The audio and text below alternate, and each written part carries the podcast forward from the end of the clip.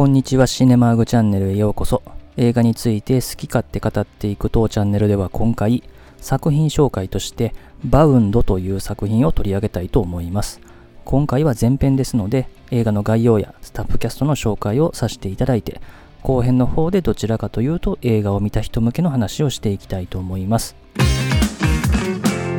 まずこの映画の日本語タイトルはバウンド。で現代の方を見てもバウンドなので現代のカタカナ訳になってますね。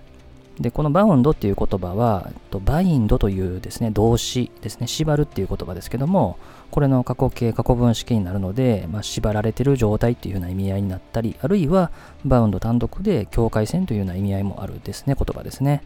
で、1996年のアメリカ映画で上映時間は108分。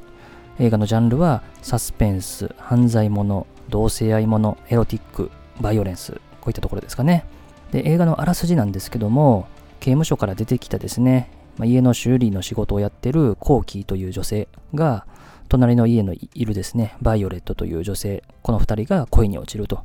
で、この2人は組織の金を奪って逃走しようとするという映画ですね。で、この映画の監督、脚本を務めたのはウォシャウスキー兄弟。現在は姉妹ですね。兄のラリーと弟のアンディですね。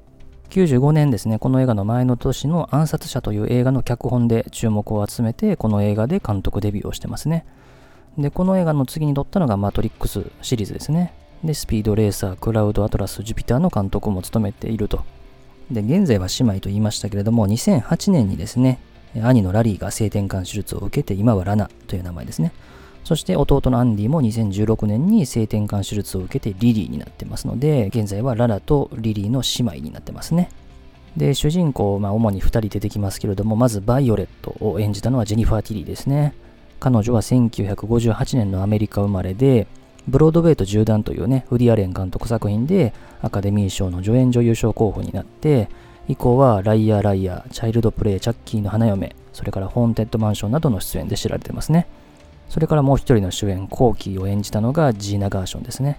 彼女は1962年のアメリカ生まれで、カクテル、ショーガール、フェイスオフ、インサイダー、ドリブンなどですね、の出演で知られている女優さんですね。